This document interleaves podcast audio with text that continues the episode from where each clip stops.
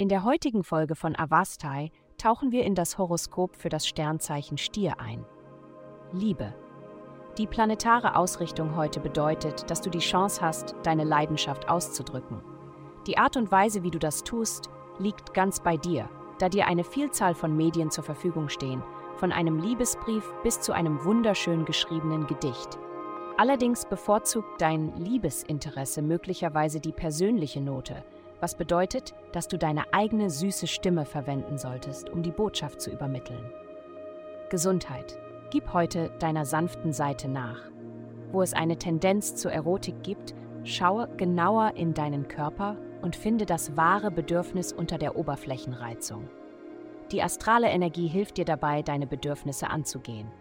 Hab keine Angst, Veränderungen vorzunehmen, die unwichtig erscheinen. Wenn dir dein derzeitiges Trainingsprogramm nicht gefällt, ändere es. Solche Dinge sollten jetzt am besten geklärt und umgesetzt werden, damit du dich langfristig nicht bestrafst. Karriere. Stelle sicher, dass du mit allen um dich herum klar und ehrlich bist. Dies ist nicht die Zeit, Geheimnisse zu verbergen.